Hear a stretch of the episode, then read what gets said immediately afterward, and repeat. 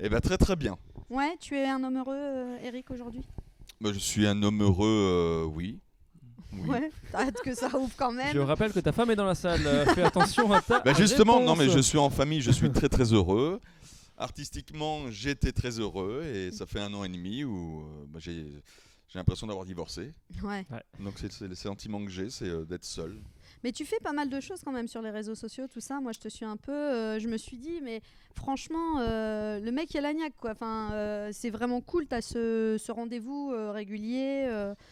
on Bah a pu voir ta petite fille aussi.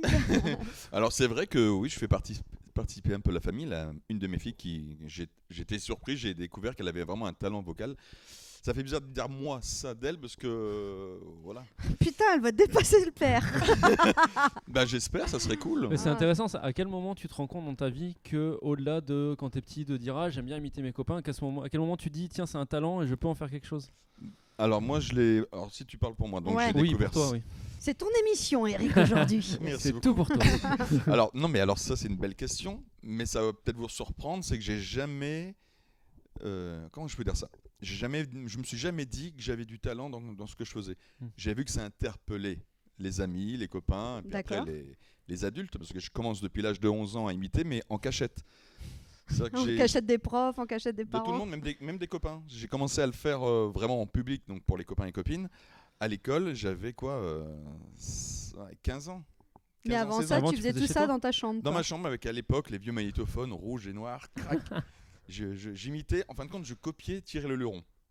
D'accord, ça a moi, été ton. ton... C'est le mentor. C'est pour moi, et ça reste pour moi encore l'un des, des meilleurs imitateurs qu'on ait pu avoir. Mais il paraît qu'ils disent ça de toi euh, là-haut, maintenant. Non, c'est gentil. C'est gentil. Non, mais sérieux, c'est. Si les gens ont la... ils peuvent aller voir encore des vidéos de Thierry Lelouron, vous allez voir la qualité qu'il avait de précision. Là, je parle de.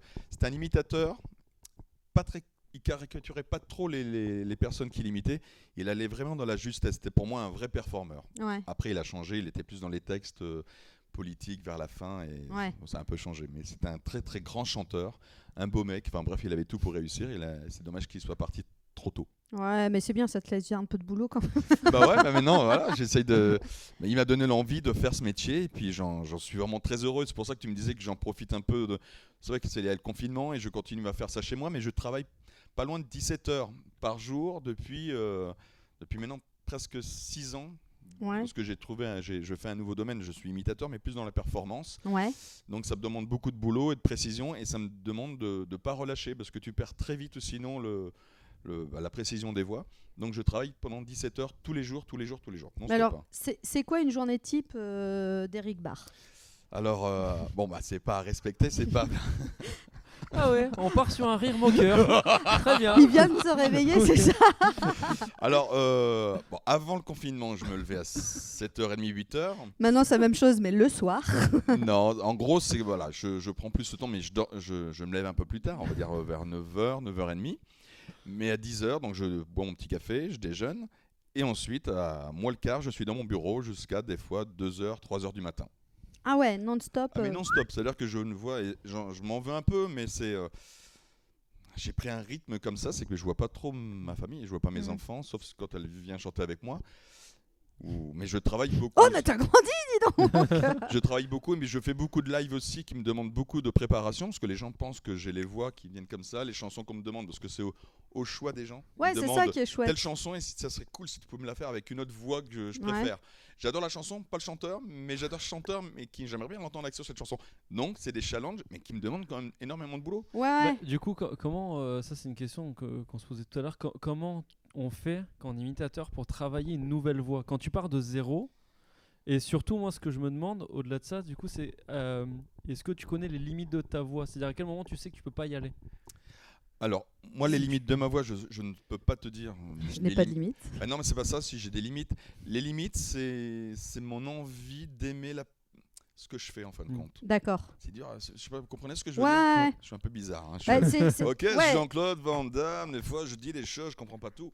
Et, euh, non, mais c'est vrai qu'avant, je, je faisais pas de Johnny Hallyday. Avant de Johnny Hallyday, je le faisais. Euh... Bon, j'arriverais même pas à vous le faire comme je le faisais avant.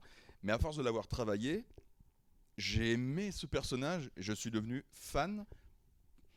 Pas de vraiment de l'homme, mais de sa de la performance vocale ben qu'il avait. C'est- Moi, je suis amoureux des voix. hein. Hmm, Surtout ça, je suis vraiment amoureux Mm. des voix. Pas forcément du chanteur, mais des voix. Il y en a beaucoup qui me demandent Bruel. Je leur faire plaisir de le faire. Je suis fan de son style musical, D'accord. mais pas forcément du chanteur. Parce qu'on me dit souvent, Ah, vous devez être fan de tous ces chanteurs pour les faire et être imprégné dedans.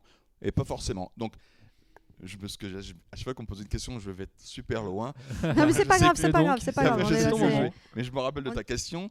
Euh, mes limites. Alors, mes limites, comme je disais, c'est euh, je, je prends, s'il y a une bande-son de, de- de la- du nouveau chanteur, là, je parle de chanson parce que c'est plus de la performance chantée Ouais, que je fais.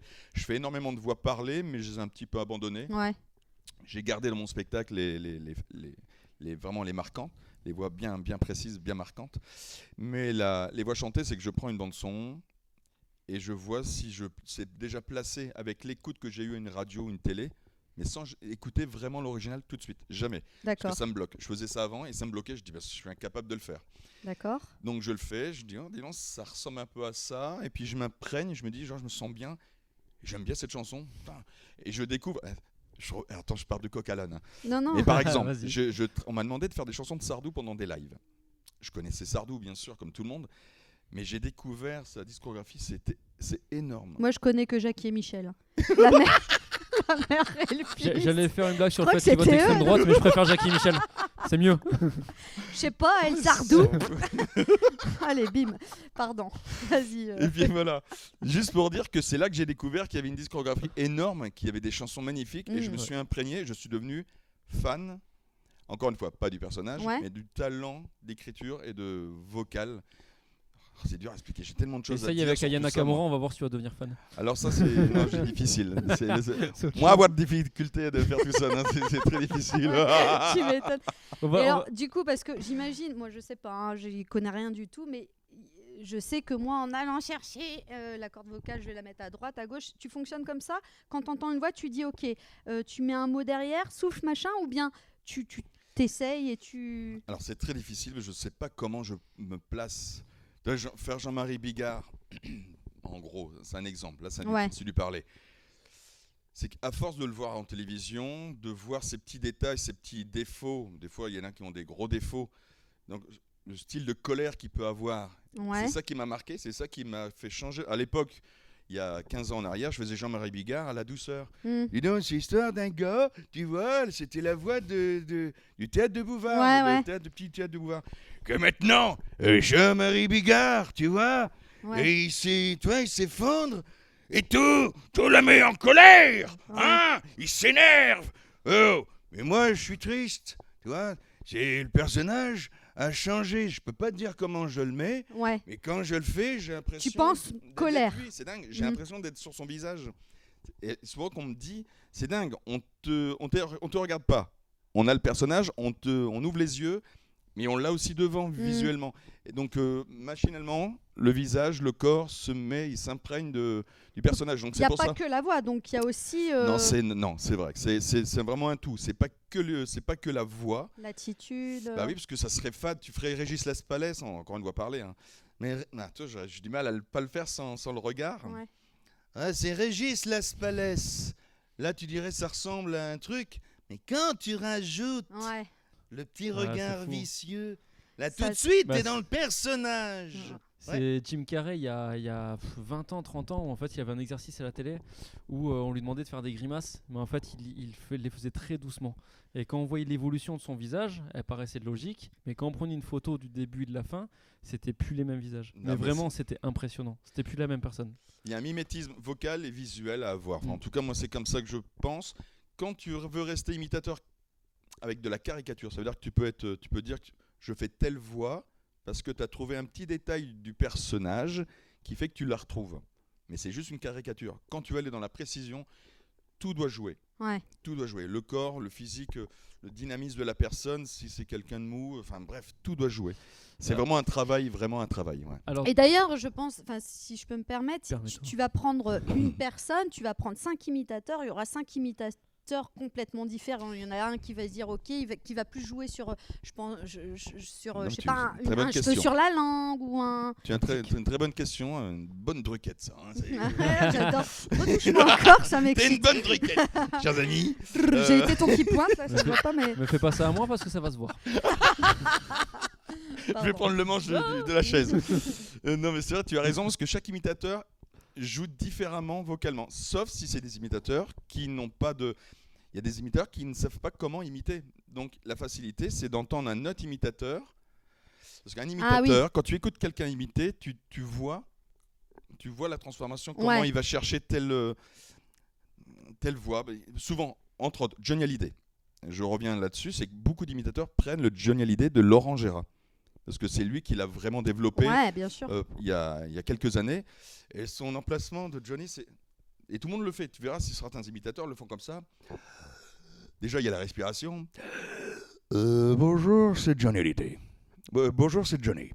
Et tous les imitateurs, la plupart, le font comme ça. Ouais. Donc, ils imitent un imitateur. Et au fur et à, au fur et à mesure des années, je vais pas mentir, moi j'ai copié Thierry Le Leron. hein. Mm. Euh, je, je- il m'impressionnait, donc je faisais, j'essayais de faire comme lui, parce qu'il m'impressionnait. Et donc tous les imitateurs, je pense que tous les imitateurs commencent comme ça à imiter d'abord euh, ben, les imitateurs qu'ils préfèrent, Ouais. qu'ils aiment bien. Et au fur et à mesure des années, eh ben, ils trouvent leur propre façon de faire. Et c'est comme ça qu'ils... Mais nous, les humoristes, on fonctionne vachement comme ça aussi. hein. Enfin, moi, j'étais, euh, moi, j'étais imprégnée par euh, Valérie Lemercier et Likaku. Bon, bah voilà, on commence par copier. De toute façon, c'est, le béaba. Donc j'ai raison. Mais bien, bah, je pense. Attends, moi, je fonctionne comme ça. Je connais très peu de gens qui disent ouais, j'ai tout de suite su ma couleur qui était. Enfin, je, je pense que dans la vie, on, des idées, il y en a déjà eu plein. On peut refaire tout ce qui a été fait. Mais ce qui est intéressant, par contre, c'est ce que tu dis, c'est la couleur que toi, tu vas trouver à un moment donné pour donner ton style. Et le style, moi, ce que j'aime beaucoup chez toi, bah, pourtant, je te connais. hein, euh, moi, j'étais gamine avec ma, avec ma mère et ma soeur. On venait de voir euh, Et bim le coup de vieux. au Planète Allez, ma Bowling. Allez, vas-y, donc. Tu faisais chanter Mais ma soeur. Carrière non, à mais 28 vraiment, ans, c'est beau. et, et je t'ai revu euh, très récemment sur une, euh, sur une euh, scène ouverte ici où tu faisais euh, euh, comment Céline Dion et je me disais ouais bah voilà Ouais, mais c'est- c'est- c'est- en fait ce que j'aime chez toi aussi c'est ce côté euh, euh, de croiser euh, et tu passes de l'un à l'autre et c'est t'en prends plein la gueule et je, je connais personne qui sort pas et qui disent putain c'est pas impressionnant quoi tu te prends ça Bah, ça me fait plaisir parce que c'est vraiment ce que je recherche dans ce nouveau spectacle. En fin de compte, c'est mon nouveau spectacle. À l'époque, j'étais vraiment qu'un imitateur. Je caricaturais, je, je, ouais mais un tu gros démarrais Bah pas vraiment. Ça faisait quand même. Ah non, ça faisait déjà presque 15 ans que ouais je mais tu viens de dire le mot je crois j'étais feignant tu J'étais un feignant, ah Ouais. oui, c'est clair, je restais sur mes acquis. Ça plaisait sans faire d'effort, donc je me disais, bon, bah voilà. Et puis il y a 5 ans en arrière, euh, je me suis dit, j'ai envie de. Déjà, je faisais- travaillais beaucoup pour les entreprises. ouais Donc euh, j'avais pas cette euh, peur de dire, je vais pas jouer dans un théâtre, euh, j'aurais pas un public. On m'imposait un public. Et euh, voilà, c'est une autre façon de. c'est notre pression c'est pas la ouais. Ouais, c'est pas du tout la même, c'est une autre pression. Mm. Et là maintenant de me faire connaître par un grand public, un- ça demande un, un travail différent. Et toi, je te parle et je pense à tellement de choses en même temps que j'ai déjà oublié ta question. je parle d'un truc, je sais même plus de quoi je réponds. J'écoute tellement... Que je sais, je sais même plus moi-même ma question. Euh, je crois que Non, c'était mais comment je- on fait les bébés. Oh, si, si, ma, ma question c'était euh, bah, justement, euh, tu disais que tu étais feignant et, et- et- Oui, et voilà. qu'est-ce qui a été le déclic? Alors de dire, ok, maintenant, euh, je me rends compte que si je veux évoluer, il faut que je travaille. Qu'est-ce qui. Alors c'est la rencontre, voilà, donc des, des chefs d'entreprise pour qui je travaillais, qui me disaient qu'ils étaient surpris, surtout ma- par ma prestation chantée, d'imitation chantée. Et on m'a dit, laisse, on- en gros, laisse ce qui est parlé euh, à ceux qui, en gros, qui savent mieux le faire. Et ils ont raison. Il y en a qui sont très très bons. ils ont- il y a des pointures. euh, il y en a vraiment un pour moi, une pointure euh, au niveau du parler. Je sais plus son nom, mais euh, Alors il y a euh, Gérard, Canteloup, euh, justement, Jamais. non. euh, tu vas euh, me dire tout sauf lui. Il est sur Europe 1, je crois, ou France Inter. Alors là, moi. Vous avez pas, vous avez un trou de mémoire? Je l'aime bien. C'est un grand mec qui a été chez Ah. Marc-Antoine Lebray. Voilà. Ah, le Bré. Qui est ah bah venu oui. ici plusieurs fois, Oui, qui oui, est oui. très très bien. Ouais, Ouais, ouais. ouais, Donc pour moi, c'est pour moi c'est le numéro un du, Marc-Antoine, du, du parler. Et donc parce on que j'ai dit. pas couché avec lui encore. donc j'ai pas- je me souviens Oui, mais moi, oui, c'est pour ça que je m'en souviens. Ah, c'est pour Ah ça. bah vous, j'ai- j'ai pas encore personne. hein. Et donc voilà, donc j'ai laissé de côté ça et je me suis plus appliqué sur le, les prestations chantées. Et c'est comme ça que je me suis dit bon bah voilà, j'ai changé, euh, j'ai changé ma façon de faire. Et que- que- pourquoi tu fais ça, Eric? Pas me, pas me toucher, mais pour- pourquoi tu fais ce métier d'imitateur? Qu'est-ce qui Il est parti? On Nous avons perdu. perdu Eric. Je excusez-moi. Excusez-moi, pardon. Non, non. Oui, t'es pris par le Pour- boulot. pourquoi. Pourquoi tu fais ce que tu fais, Eric Qu'est-ce qui t'a- Nous avons perdu. On est sur une perte. euh, C'est ça. Ah, t'as- vas-y, je laisse finir. Bon, vas-y. Non, non, mais qu- euh, qu'est-ce qui t'anime profondément Alors pourquoi je fais ce métier alors Ouais, c'est ça. Eh ben c'est alors c'est je veux pas mettre euh, ma- vous faire pleurer mais c'est vrai que j'ai toujours été quelqu'un de solitaire depuis que je suis tout tout petit et j'ai vu que l'imitation le fait de faire quelque chose euh, bah, comme toi en, en tant qu'humoriste euh, tu interpelles les gens. Mm. Les gens sont, sont attirés par euh, ben, quelqu'un qui fait rire, qui surprend et ben voilà. Donc j'ai vu que les imitations euh, interpellaient les, les copains, les copines. Après c'était plus les adultes parce que j'ai jamais eu vraiment de personnes euh, c'est pour ça que je n'ai pas envie de faire pleurer, mais j'ai jamais eu de copains et de copines dans ma vie, en fin de compte. Ça a toujours été des gens que j'ai rencontrés après prestation, après avoir vu que je savais imiter, chanter. Et voilà, les gens étaient attirés par ça. Et c'est dur d'avoir des, des gens, euh, des vrais copains, des vrais amis, qui sont là pour toi, en fin de compte, pas pour ce que tu... Tiens, fais-moi une blague, euh, Ouais. raconte-moi une blague, tiens, fais-moi une imitation, bon, on va l'inviter, Ben, on va avoir un spectacle à la maison, il va nous faire un show. ouais, un côté non. bête de foire, quoi. Alors que je n'imite pas, je fais pas le con, je... enfin je fais pas le con, si, comme tout le monde, je fais le con, mais je ne fais pas mon show. C'est pas, je suis pas en prestation quand je vais chez des gens, euh, chez Mhm. des amis. J'ai horreur de me faire voir, euh, alors que je suis un peu euh, je m'aime moi je, hein, ça c'est c'est Bah, je le sais. On est tous pareils. hein. On fait tous ce Mm. métier un peu pour ça. Mais voilà, je, je fais ce métier parce que je, bah, ça me permet de, de, de me faire voir, de, de- voilà. C'est dur à que expliquer ce que tu dis parce que c'est un- ça revient de l'enfance. hein. Je veux que les gens me voient en fin de compte, que je suis T'as existant. besoin d'être aimé Voilà, oui, C'est marrant parce que c'est c'est ça. c'est ce que tu provoques chez moi. C'est-à-dire que, le- je sais pas si tu te souviens, je t'ai appelé ma Madeleine de Proust. Oui. Et Ouais. je l'ai pensé très sincèrement, et, du coup je peux le raconter rapidement, c'est que moi je vais être très honnête, sans être vexant, euh, l'imitation à la base, pour moi c'est le domaine euh, qui me touche pas. Genre, J'ai fait des régies de- d'imitateurs qui étaient très bons, et j'ai fait leur spectacle, et j'ai reconnu que les mecs étaient des tueurs, mais je suis sorti de là en disant, bon, moi ça me touche pas. Et puis t'es arrivé, et t'as commencé à chanter, et t'as fait Johnny, t'as fait Céline, et d'un coup j'ai eu l'image de mon père avec son verre de whisky devant la cheminée, euh, j'ai eu l'odeur, j'ai eu, tu vois, j'ai eu tout, tout ça. Et puis j'ai senti que ça commençait à monter. Puis après, je me suis dit, bah, je suis en train de bosser, donc je vais me calmer un petit peu. et, euh, et vraiment, tu provoques ça chez moi quand tu. Bah, un quand tu grand joues. merci. C'est fou. merci. C'est fou. Mais je, je crois vraiment que c'est ta patte aussi, touche, euh. Eric, parce que oh, tu disais, voilà, je suis quelqu'un de solitaire, mais j'ai l'impression qu'on le ressent vachement, ça. Enfin, pas. En tout cas, il y a quelque chose entre toi et le public, tu vois. Enfin, toi, c'est ça, moi, c'est avec ma mère, en plus, qui est partie, euh, où on venait de voir, mais il y a ce truc de une putain de générosité et on ne peut pas décrocher de toi, c'est impossible. Et, et pourtant, comme toi, j'aurais, enfin moi, le, le- l'imitation, euh, c'est pas un truc. Mais toi, je peux te voir un concert, euh, on aurait juste envie d'être au Zénith et de voir 10 000 personnes et de dire vas-y. Moi, quand je te vois faire, euh, je dis n'importe quoi, euh, Goldman, Céline, on y est quoi, on y est. Bah, vous êtes vraiment adorable. hein. Je suis Ce qui est bien, c'est que ça nous hein. coûte moins cher. Ah, ça c'est vrai. on voit vrai. plusieurs concerts. En... non, mais c'est vrai que c'est impré- Tout à l'heure, tu disais, je me sens euh, bigard. Et c'est vrai que moi, j'ai l'image d'un jour, tu as fait Johnny et tu es sorti en disant, j'étais Johnny. Et, et moi, j'étais en face, je dis, bah, parce que tu étais Johnny. Et c'est assez impressionnant. Mm. quoi. Mais je sais pas, pour ceux qui m'ont, bah, toi tu- qui m'as déjà vu plusieurs fois en Mm. spectacle, toi t'as pas encore vu en vraiment le non, nouveau j'ai pas vu spectacle. le spectacle. Mais c'est vrai, en parlant de Johnny Hallyday, ce qui est impressionnant, je suis tellement dans- imprégné sur. Je fais, Johnny, je fais le geste du spectacle. Euh, c'est vrai que c'est pas évident. Et, mais dès que je suis dans Johnny, c'est incroyable. Alors que je suis pas, je suis un peu en sueur comme tout le monde en- sur scène. Mais ça dure quoi? Ça J'ai dure. envie de euh, baiser tous des jeunes. je sors, j'ai envie de me Pense taper côté des de Johnny. Pardon, Va pas nous faire Michael. Jackson, tu vas avoir des problèmes. Non, parce que j'ai- impressionnant, en, en quoi En deux minutes de presta sur, sur Johnny Hallyday, il y a une flaque d'eau. C'est-à-dire que je suis en transe et en sueur comme lui il était sur scène. Et après c'est fini. Mm. C'est ça qui est dingue, c'est que je. Mais est-ce que c'est C'est pas bizarre, dur ça ça, fait bizarre. justement Cet ascenseur émotionnel Si, c'est très dur. Alors c'est très dur ben, pour, ben, pour reposer tout ça. C'est pour ça que j'ai. C'est pour ça qu'il y a trava- j'ai travaillé sur ce spectacle pour donner un rythme de récupération. Mhm. D'ailleurs, Ah juste ouais. après Johnny Hallyday, je fais Johnny Hallyday, il y a son fils qui chante, je fais David Hallyday, et après j'enchaîne euh, sur Johnny Hallyday. Et après ça, si je me trompe pas, c'est Céline Dion. Ouh, où je peux poser la Ouais. voix, je peux parler, je peux me respirer, je peux jouer avec les gens comme ça là. Et là, je me ressens bien. Et puis après, je peux. Donc, je repose la voix. Et Johnny Hallyday me permet C'est stupide. hein. Je fais ACDC dès le début. Je- dans mon spectacle, je fais euh, un, un castrat. Oui. Et j'enchaîne sur ACDC. Les gens ne comprennent pas. Il y a des chanteurs de, de rock et il y a des chanteurs de, de bal. Parce que des chanteurs de bal qui chantent pendant presque 6 heures des fois me disent Mais t'es fou, moi quand je fais ça, c'est quand je peux le faire, c'est à la fin du, de la soirée. Toi, tu Et moi je le fais tout de suite. Parce que moi j'adore agresser, en fin de compte, agresser ma voix, c'est ça me permet de.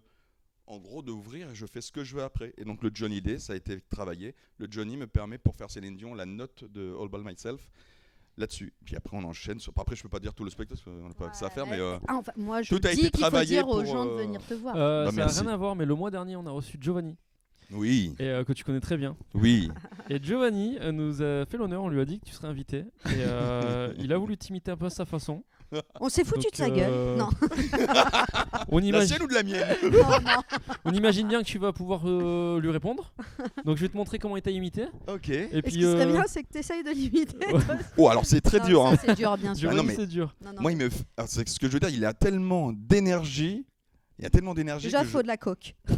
Ah bah il faut. T'en as un de chez avec Euh, une banane. On en a, mais C'est impressionnant. C'est un mec bourré d'énergie. Ah Je te laisse regarder. Alors dis-moi. Hop, De toute façon, ça va apparaître évidemment en bas de l'écran. parce Ouais. que Je suis un monteur. Est-ce qu'il- Est-ce qu'il fait Giovanni euh, Eric Barr Eh Ah, ben non bien. on va lui Ah, demander. on va lui demander. Ah va lui Alors, On alors va que moi, tenter. moi je fais Eric Barr, tu vois. C'est, euh, oui, c'est- Voilà Alors, le- arrêter. l'hommage de Giovanni. Ok, bah c'est un bel hommage parce que tu le fais super bien. Parce que tout le monde, quand on me dit, bah, moi aussi je sais t'imiter, tu- je suis imitateur, je sais t'imiter, et tout le monde me fait mon rire. Alors j'ai j'ai le droit à tout, hein. mais là il, il le, il le touche super bien. C'est très profond. ouais, j'ai un rire remarquable. hein. En plus, dans, dans l'imitation, pour moi, il y a deux trucs hyper compliqués. La première, c'est qu'on ne on n'entend pas la vraie voix qu'on a. Enfin, tu vois, enfin, moi, Oui. je sais que quand je m'écoute, c'est pas ma voix que j'entends. Donc, il y a cette difficulté-là. Et la deuxième, il n'y a pas d'école, quoi, Euh, alors, alors, je dois dire, il n'y a pas d'école pour? pour apprendre à imiter. Alors c'est vrai qu'il n'y a pas d'école. Alors que, tout le monde sait imiter. Ça, c'est- je peux vous dire, c'est que tout le monde sait imiter. Mais il faut connaître sa voix. Il faut connaître son corps, j'imagine aussi. La voix et après le corps, oui, ça. son... Mais c'est un, un ensemble. Il faut d'abord s'écouter. Moi, je sais que je ne supporte pas du tout ma voix.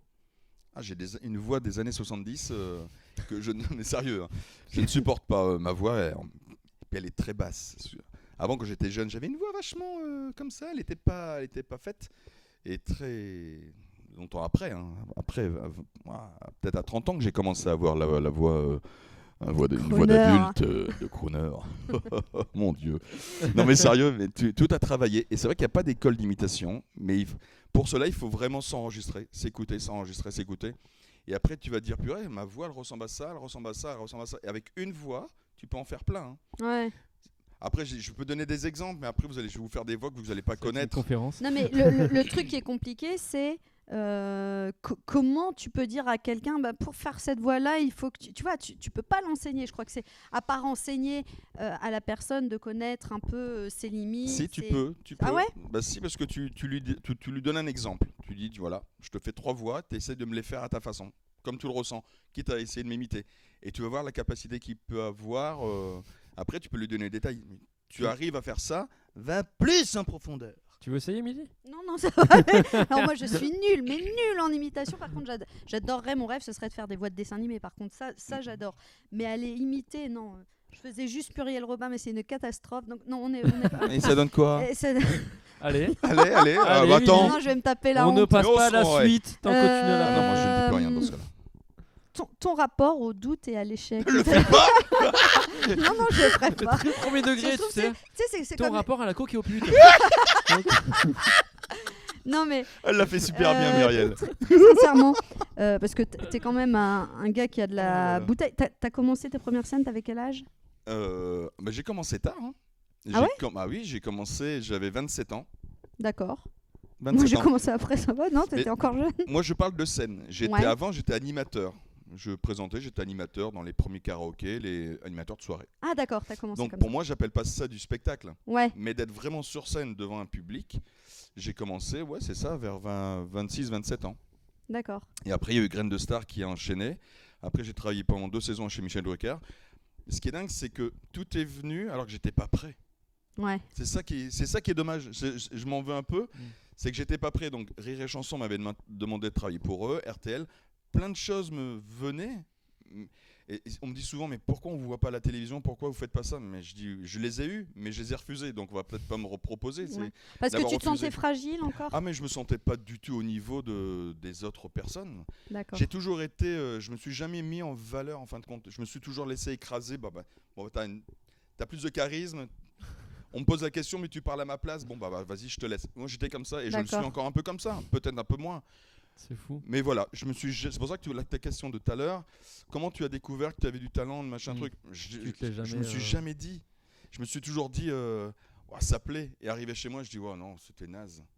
J'ai pas aimé. Je me sens pas quand quand quelqu'un d'autre.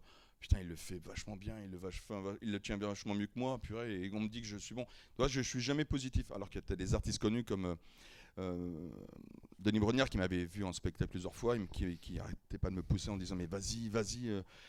Mais encore maintenant, euh, C'est fou le je suis rapport quelqu'un de autres. trop timide. C'est fou le rapport aux autres parce que tu vois, par exemple, Émilie, on en a beaucoup parlé. Je sais qu'elle, quand elle voit une humoriste qui, qui est très très fort, un ou une humoriste qui est très forte, euh, qu'elle estime meilleure, elle a envie d'arriver à ce niveau-là. Ça te motive. Ah, moi, c'est un. alors, ouais, que, alors que toi, ça peut-être l'effet plutôt inverse où Bah, tu c'est dis. inverse, bah ouais, ouais, ouais, c'est vrai. Après, ça me motive, mais ça veut pas dire que. En fait, je pense que le moteur, il est le même. C'est-à-dire que c'est oh waouh, il est chouette, euh, mais du coup, je vais, toi, ça va être plus, euh, je vais le laisser, je vais me mettre, et puis on verra plus tard. Bah, quand Euh, tu ouais. vois ça, bah, quand tu vois quelque chose qui est bien, tu dis bah, comment te démarquer? En plus, quand tu le vois, c'est qui tu le vois à la télévision, Mm. forcément. Hmm. Donc si tu es à la télévision, tu dis bon, ça sert plus à rien d'essayer de faire ce style de truc, de personnage. Ça a déjà enten- et ent- été entendu, on va croire que tu as copié sa façon de faire. C'est très Et dur hein, quand t'es pas médiatisé, qu'on, alors que tu fais des choses avant les autres, mais personne ne le sait. Et suffit que la personne est plus médiatisée et suivie, on dit purée, il Ouais. le fait super bien. Bah ouais, mais je le fais depuis plus de 10 ans. Ouais, mais Et vous le savez pas. Et ça, c'est très frustrant pour un artiste. Je te jure que c'est super frustrant. Comme tu as dû avoir des répliques de, de, de spectacles que tu as eu, toi, Ouais. et, euh, et que tu dois les entendre peut-être ailleurs par des autres artistes, tu dis, bah, purée, bah, ça fait partie de mes répliques. Moi, on m'a- Mm. on m'a toujours dit qu'avec cette histoire de copie comique, on m'a toujours dit si un mec connu il prend ta blague, c'est lui qui a raison. Aux, Bah, yeux, aux yeux c'est- du public, il aura toujours raison. Bah écoute, tu sais, moi, il y a eu ce truc, hein, parce qu'il y a un humoriste euh, qui, qui a repris des trucs et on- que, que j'ai dans mon spectacle. Et la première. Euh, mais peu importe. la, la première réaction, ça a été Oh le connard. Et maintenant, je me dis Mais en fait, je suis hyper. Mais ça, je sais pas si c'est l'âge ou quoi. Je me suis hyper tranquillisée avec ça.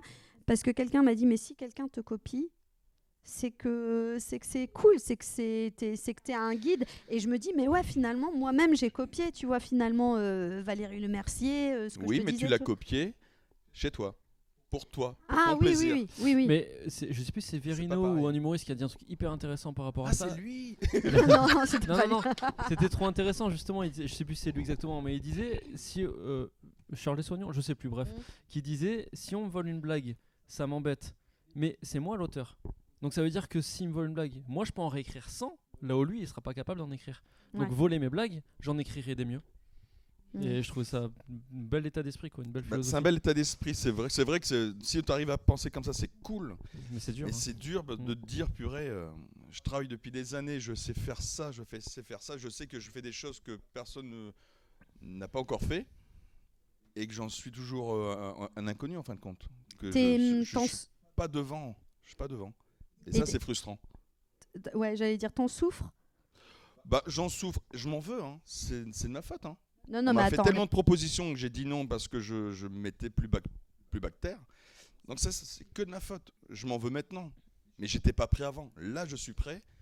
donc, Là, donc- prêt. donc oublie ça c'est pas que tu t'en veux c'est que ça les enfin moi j'ai une croyance profonde qui est que les choses doivent arriver quand elles arrivent tu Mm. vois?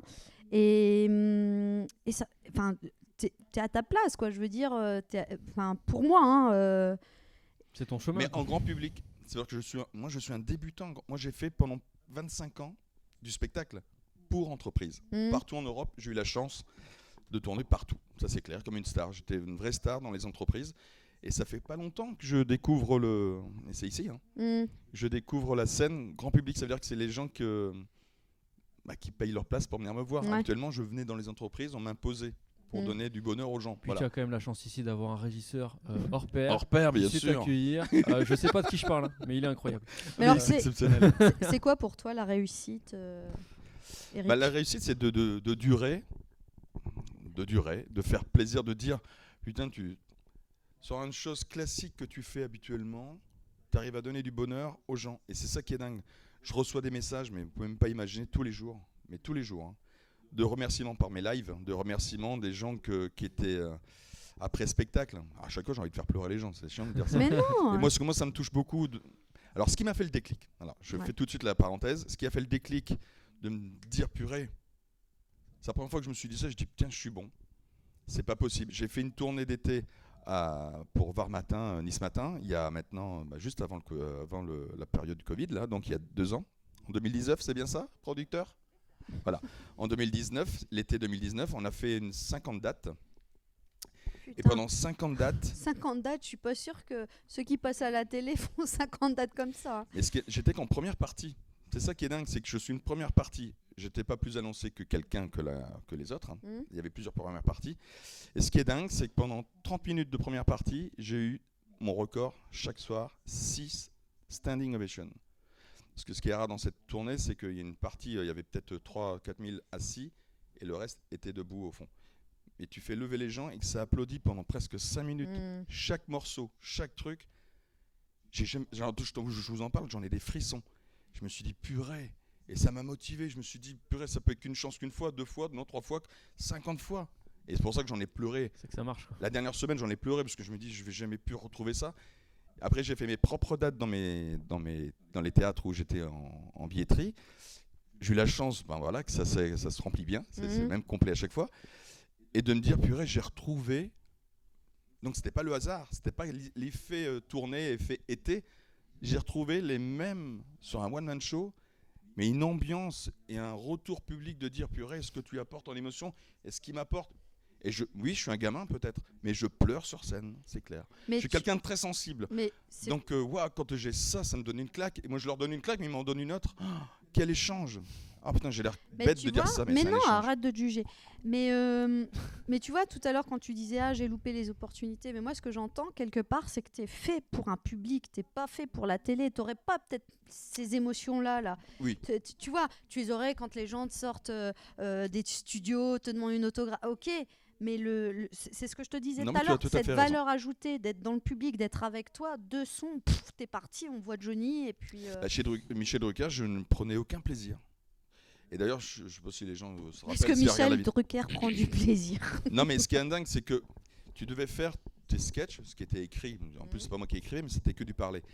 Donc, euh, j'étais à l'époque avec les Cyclones, et donc on m'écrivait les choses, et il fallait rire une caméra, il fallait parler à une caméra, ce qui est le plus difficile. Donc, moi, j'étais le seul à faire ça, c'est que le public était derrière. Je parlais même plus, Drucker était là, bah, toute l'équipe Mhm. était là, mais moi je me reculais et je faisais mes textes au public. J'ai besoin du public. Je Bah sais voilà, donc tu as la vous. réponse à. Moi Ah, j'ai besoin c'est d'un retour regard, de voir ce qui accroche et ce qui accroche pas. Une caméra, c'est aucun sentiment. Même quand je faisais les grands du rire pendant 10 ans sur France 3 avec Yves Lecoq, je ne prenais aucun plaisir. C'était des répliques à une caméra.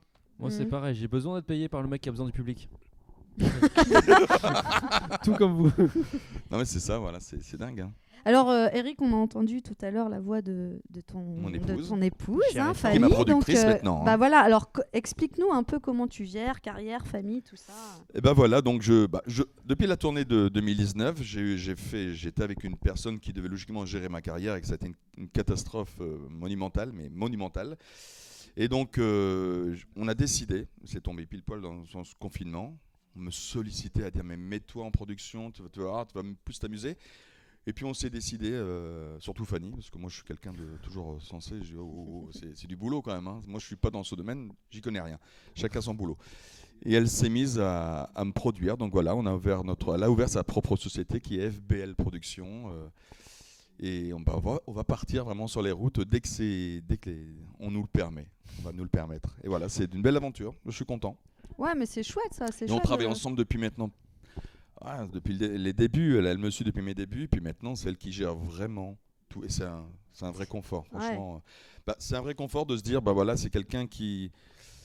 C'est pas comme les autres qui disent on, moi je travaille pas pour l'argent, je, moi je, je pense qu'à ton talent, machin. En fin de compte, non, ils pensent d'abord à eux, puis après on te met de côté, et puis s'il y a quelqu'un de mieux, bon bah toi on t'oublie, on va prendre Ouais. un autre. Que là, j'ai confiance à vraiment euh, Mm. à 99%. c'est pas bon de dire 100%. hein. Non, mais là, je suis vraiment très non, mais c'est ça. Puis en plus, je pense que elle, elle connaît euh, ton, ta partie. euh, je dis elle. Elle sait te mère quand elle boit, elle me disait ma mère. Fanny, hein. elle a un nom. hein. Non, mais Fanny, elle, elle connaît ton travail, elle connaît aussi ta sensibilité. Oui. Et du coup, c'est peut-être aussi plus facile. Alors maintenant, euh, est-ce que. euh, est-ce- mais elle, prend, elle ne prend pas de gants, c'est ça qui est bien aussi. C'est mais vaut mieux pas, je pense, quand tu bosses ensemble. non, bah non, parce qu'il faut. C'est elle qui m'ouvre les yeux aussi. Des fois, j'ai envie de faire des choses. Elle dit oh, attention, euh, moi je le sens pas comme ça. Et puis vous, les femmes, vous avez un, un instinct de comment on appelle ça de Un sixième sens. voilà, vous avez le Oui. petit euh, le petit truc qui fait que il faut vous écouter. Et c'est vrai qu'on devrait on aurait dû aujourd'hui l'écouter depuis longtemps, depuis le début en fin de compte. Excuse-moi, ça rien à Il a voir. écouté toutes les voix, mais pas la tienne, Fanny. Bien, joli ça. Ça n'a rien à voir, mais on parle de Fanny. euh, ça fait 8 mois à peu près que malheureusement on n'a pas pu jouer. 8 mois que quand on vient sur cette scène, il n'y a personne en public. Euh, Fanny, est-ce que tu peux applaudir juste pour le kiff, s'il te plaît? Merci. Merci, Quel bonheur. merci. hein. Et C'est encore on un me dit intermittent que- qu'on devra Oh payer. là là. Ouh là là là là. On Oh, me dit que c'est le Question moment rafale. des questions rafales. Jingle t'es le Oh, putain, je savais pas ça, moi. C'est quoi les questions rafales On va te poser des questions et il faut que tu répondes le plus vite possible sans réfléchir. Oui, oui, oui. Ok. Allez, chacun son tour. Oh là là, attention. La première chose que tu fais le matin. J'ouvre les yeux. Quel métier tu voulais faire quand tu étais enfant? Ça Oh, c'est bon. Ça va aller vite. Ouais, Mais ça marche on, fera, on fera du montage parce que là on est à 12 minutes. Excuse-moi, dis- dis-moi. Quel métier tu voulais faire quand tu étais enfant? Euh... ah bah, euh, ah, putain, c'est Ra- Rafale, on a dit. Hein. Ouais. Mais je sais pas du. Alors, Chômeur Ouvrez bah, j'avoue que j'ai jamais, j'ai jamais eu de. Oui. Ça, c'est pas Rafale du tout ce que je fais, c'est C'est nul. pas grave, c'est pas grave. Mais je n'ai jamais eu de, de but dans ma vie. Je me suis jamais dit un jour je ferai ça, un jour je ferai ça. Non, jamais, jamais de ma vie. La personne que Désolé. tu admires le plus. Ma mère. Ah. Quelle est ta plus grande peur? Euh, la mort. Hmm, la chose dont tu es le plus fier. D'être marié avec ma femme. Ah. La tâche que tu remets toujours au lendemain Les tâches ménagères. les choses auxquelles tu crois et que les autres euh, considèrent comme une folie. Oh là là là là. Ça, c'est culture. ça. euh, repose la question, s'il te plaît. les choses auxquelles tu crois Ouais. et que les jeux et, les, et que les même un pot de couille et que les autres considèrent comme une folie. Peut-être ma réussite. Voilà. Alors, On l'a un petit peu abordé, mais si tu avais un regret dans ta carrière artistique, ce serait quoi? Le regret, c'est d'avoir pas eu confiance en moi. Quel défaut euh, quel Oh, défaut ouais, hein. as-tu qui est vraiment insupportable pour les autres? Bah, Il y en a plein si on n'entend pas au micro. alors, le défaut, c'est tous mes défauts. En fin de compte, hein, c'est- je peux dire que non, j'en ai beaucoup de défauts. c'est un hein. ensemble. C'est que je veux toujours avoir raison. Voilà. Et enfin, dernière question, quel est le meilleur conseil qu'on t'ait donné? Le meilleur conseil qu'on m'ait donné, c'est de, bah, de continuer, parce que j'ai eu un. Voilà, c'est comme c'est la dernière question, je peux prendre plus mon temps. Et c'est une bonne, une bonne dernière question, parce que c'est vrai que ça m'a touché en 2009, donc ça date. hein. Et je- j'avais plus confiance dans ce métier. Je me dis, c'est- difficile d'avoir confiance. C'est un métier difficile, en fin de compte. hein. Tout le monde pense que c'est ah, c'est- les étoiles, c'est les paillettes, c'est tout ça, Ah non, mais c'est c'est très difficile parce que les poignards dans le dos, c'est impressionnant. Mm. Après, il faut pas être il faut pas s'enfermer, mais c'est très difficile. Donc, j'ai toujours en 2019 dit j'arrête tout, ça sert plus à rien. J'ai confiance en plus personne maintenant. Et grâce à des amis, des chefs d'entreprise qui, qui m'ont boosté le moral, eh ben, je suis reparti de plus belle et j'ai fait les plus belles années. Ça a été mes plus belles années jusqu'en 2016, quand j'ai rencontré celle la personne que je vous ai parlé tout à l'heure. Qui te produit Non, qui, qui me, non, qui me, parles produis- de- qui me produisait et que j'ai quitté en- en- après la tournée d'été. Ah, je Voilà. croyais que tu parlais de ta femme. Mais Non, non, c'est mon vrai Dieu. qu'on est sur des métiers Ah oui. Oh. Mais c'est c'est vrai qu'on est, on, on est dans des métiers où forcément euh, c'est compliqué de, de- de- de- d'entendre ce que, d'entendre ce que les gens disent et de ne pas le prendre personnellement. Mais c'est un, c'est un métier où sans cesse il faut euh, savoir se remettre en question. Et, euh, et forcément, si à un moment donné as trop de doutes, moins de confiance, ben, mais je pense que je connais personne qui est une qui, qui- qui est vraiment à 100, 150%. À part Jérémy Crédville, qui pour aujourd'hui, moi, c'est vraiment un- quelqu'un qui, que, que j'admire hein, pour ça. Mais Jérémy te répondra, euh, mais en fait, ce métier-là, moi, je le fais parce que c'est un cadeau. Et du coup, si ça s'arrête, j'arrête pas de vivre, quoi. Hum, c'est vrai. et- mais après, c'est, je pense que c'est aussi le rapport. euh, C'est vrai, mais tout dépend de la personne, euh, la vie, la vie que la personne a eue pendant sa jeunesse. Moi, j'ai pas eu de jeunesse. J'ai mon père qui me tabassait depuis l'âge euh, jusqu'à mes 18 ans, parce que je dis qu'à 18 ans, il arrêterait de me taper. Donc, j'ai pas eu de jeunesse. Donc, je suis venu un gamin. Donc, euh, je me suis toujours. C'est pour ça que j'étais toujours isolé. Alors, je fais vraiment pleurer tout le monde là. Mais non, mais Vive la France.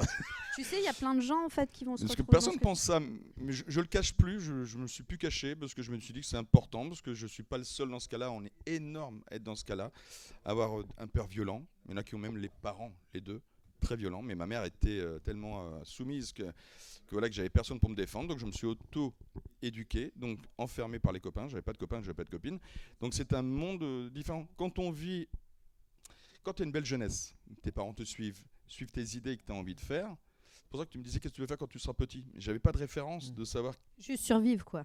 Ouais, voilà. Mais je te fais pas de mentir, c'est vrai, c'est vrai. Bah, voilà. Et donc ma vie a changé à partir de l'armée. Donc après l'armée, quand elle a existé. Ah l'armée, hein. quand ça a Je voulais en parler, on va en parler après. Quand Je ça a voulais- existé. noté. Et euh, donc après l'armée, ça m'a ouvert les yeux. J'ai découvert des choses en Côte d'Ivoire, parce que je suis parti là-bas pendant deux ans en Côte d'Ivoire. J'ai découvert les piano-bars et je suis revenu ici en France, à, à Dunkerque, où j'habitais. Et j'ai découvert le piano-bar et les karaokés arrivaient. C'est comme ça que ma... les choses se sont faites. Mais pendant 20 ans, il s'est rien passé dans ma vie. C'est pour ça que c'est... Et Jérémy, je pense pas qu'il a eu une vie comme ça, même d'autres. hein. Tu as des gens qui ont une... Ils n'ont pas eu de contraintes euh, physiques, morales à leur naissance. C'est ça que je veux dire. Je sais pas si vous comprenez vraiment tout. Si si, bah, bah, moi je connais, qui j'ai ont- une, une mère schizophrène qui m'a tapé sur la gueule, donc je connais. Bah, donc tu vois, c'est et c'est très dur. Et donc des fois, on fait ce métier-là pour euh, pour dire, Hey, on, y- on est là. hein, euh, enfin voilà. Moi, je pense que j'ai fait On ce métier. répare aussi avec l'amour du public peut-être? Et oui, c'est ça. Mais voilà, tu dis tout. Moi, je me sens bien avec le public. Je suis mort sans public. J'aime ma famille, mais j'ai besoin, purée. J'ai besoin de ressentir. La famille, oui, elle t'aime, mais euh, le public, c'est quelqu'un de neutre.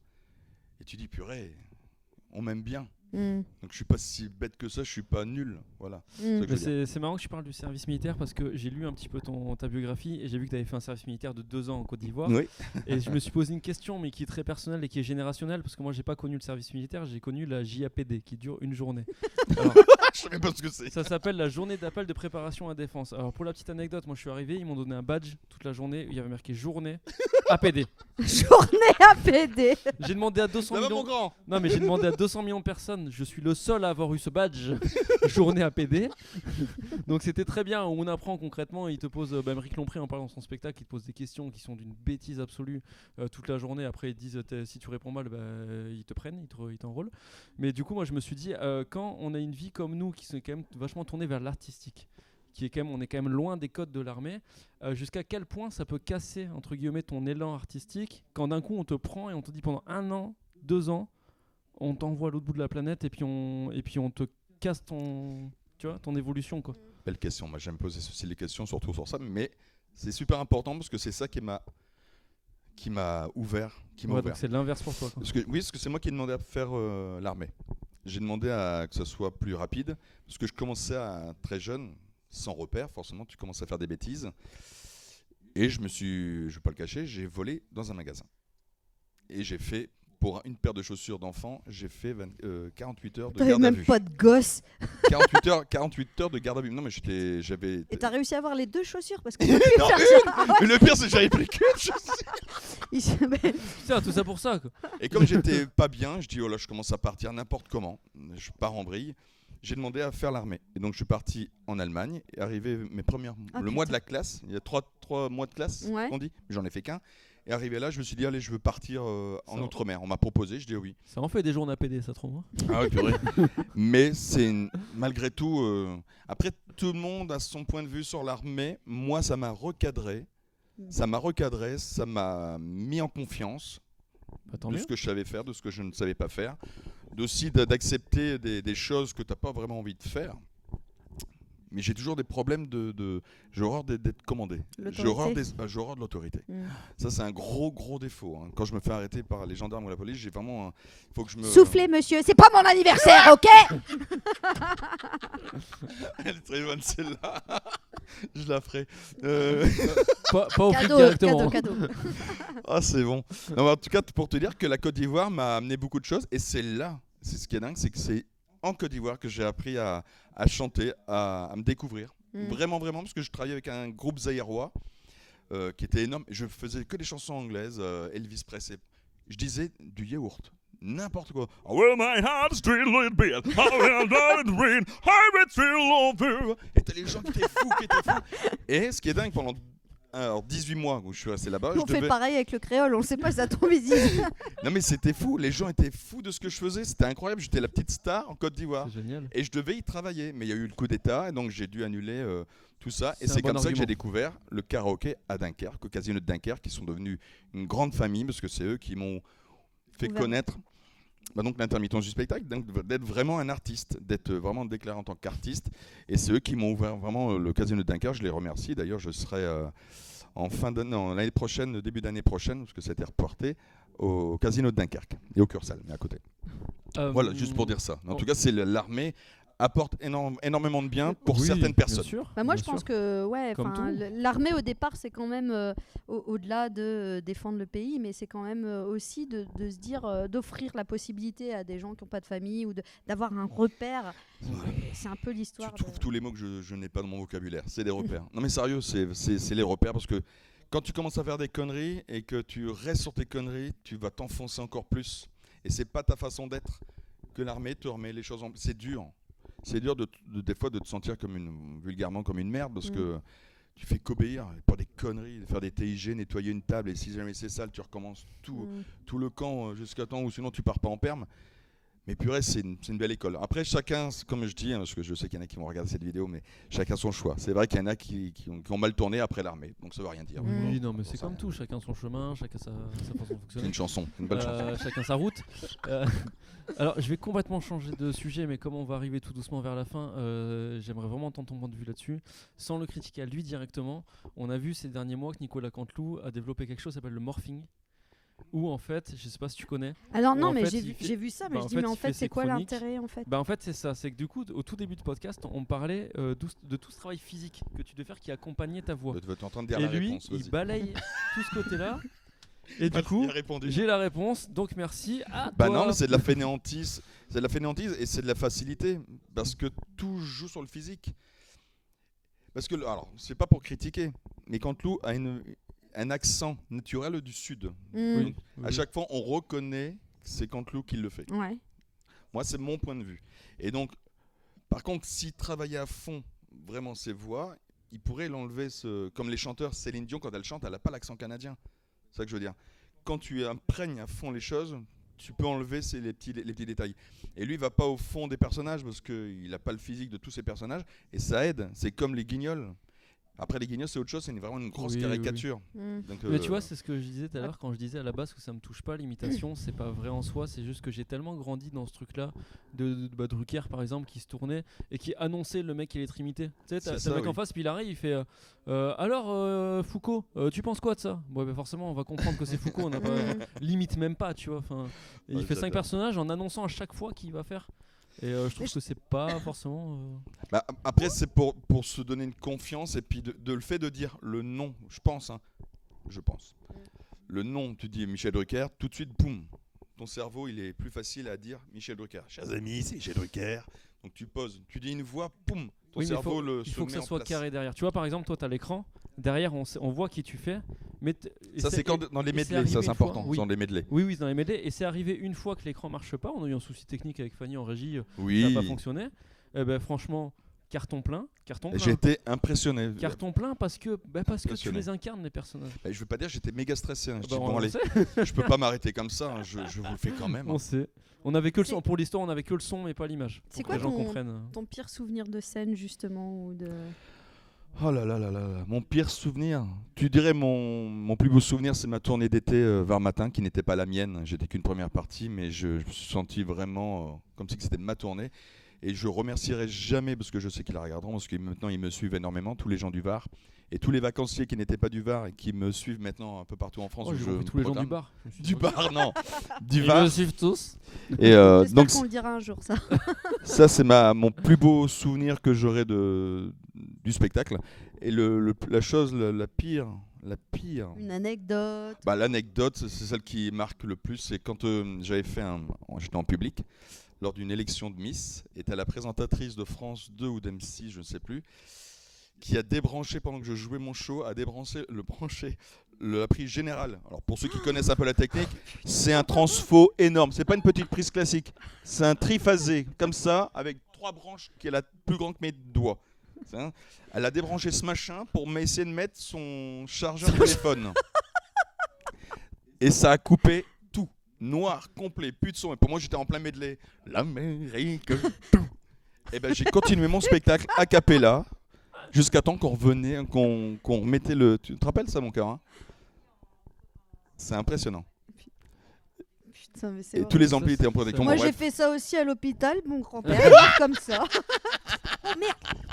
Alors, à plus petite échelle, moi, ça m'arrive ici. On Ah, recevait. Christelle Cholet, qui est quand même Ouais. connue. Ah, complet, il y a une technique Il de y ma avait une boule aussi grosse derrière. technique, on avait travaillé toute la journée, vraiment. Mm. Il y avait, on avait rajouté des enceintes, il y avait un matos énorme sur scène. Enfin, c'était un gros truc.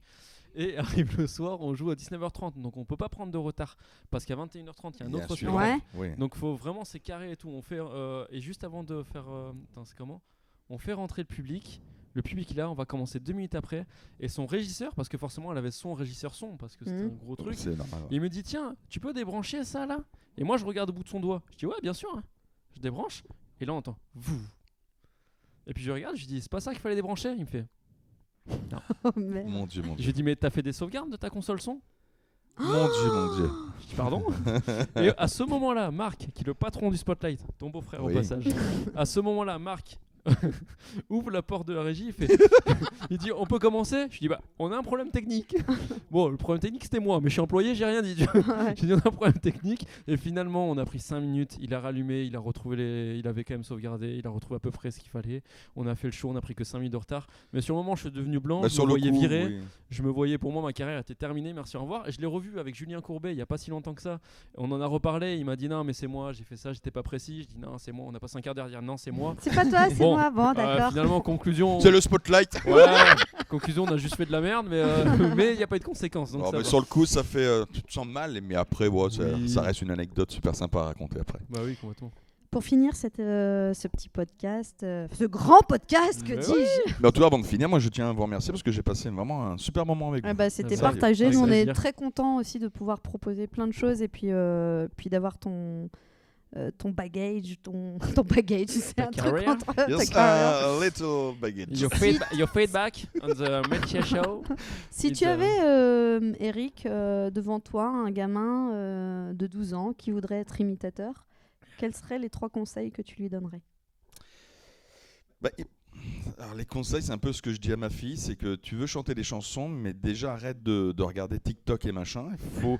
non, mais si tu veux faire quelque chose, fais-les jusqu'au bout. C'est-à-dire que tu veux chanter cette chanson, écoute-la tout le temps. Il faut travailler, écouter, travailler. Si tu veux faire ce métier d'imitateur, hein, il faut écouter, il faut être intéressé par les voix, il faut aimer les voix. Moi, c'est plus fort que moi, c'est que dès que j'entends une voix, je suis. Des fois, on me dit, mais pourquoi tu me regardes comme ça? En fin de compte, je suis tellement fixé Eric, tu entends ma voix? Mais je- ma voix se place tout le temps. Et c'est donc je dirais ça à un, un- donc un petit garçon de 12 ans. Ouais. Bah, si tu veux vraiment faire ça, écoute, amuse-toi. Amuse-toi avant tout. C'est moi j'ai fait ça pour m'amuser. Mm. Après on m'a proposé de, de d'en faire mon métier. hein. C'est le hasard. Moi je- franchement je, je- je suis sur scène par le grand hasard. Le hasard que ce soit une passion aussi. Mhm. Mais je savais pas qu'on pouvait en vivre et de, et de, de- de faire plaisir, de se faire plaisir et donner du plaisir. Et je remercierai, je ne remercierai jamais toutes les personnes. Je peux pas dire de nom, mais je pense qu'ils vont tous se sentir, même le public qui vient me voir, vous faites partie de, de- de- des plaisirs, des réussites que j'ai pu avoir dans ma vie, parce que sans le public, sans les personnes, même si c'est des critiques négatives, tout est positif malgré tout. Et je les remercierai jamais assez. Merci à vous. Continuez à venir pour critiquer après. C'est pas grave, mais venez, venez me voir. voilà. Euh, Alors, ce jeune de 12 ans, c'est voilà, travailler, écouter et prendre surtout du plaisir, s'amuser. C'est vraiment s'amuser. Enfin, c'est comme ça que je penserais moi. Mille merci d'avoir passé ce moment avec nous. Ben, super, super, vraiment top. Bravo pour ce que vous faites, parce que je vous suis et j'adore ce que vous faites. Et c'est un honneur et un plaisir d'être avec vous, et en plus dans ce lieu, euh, Ouais, le spotlight. euh, euh, évidemment, Isa le, et Marc, évidemment. le de fait nous- que ce soit le frère de ma patronne n'a rien à voir avec euh, ton invitation. Bah non, bah, bah, je pense pas, j'espère pas. non, non. En vrai, je sais même pas s'ils sont au courant que. Ouais, je pense pas. Bah D'ailleurs, j'en ai même pas parlé, c'est Bah, vrai. Je les ai eu au téléphone il y a 2-3 jours, je- j'en ai pas parlé, je pense pas. C'était un vrai plaisir de te recevoir. Et ben moi j'ai hâte de vous revoir, de te revoir sur scène, de, retravailler- de te retravailler avec toi et puis euh, et de vous revoir. Bah merci à vous. Bisous. Merci Fanny. C'est tout pour nous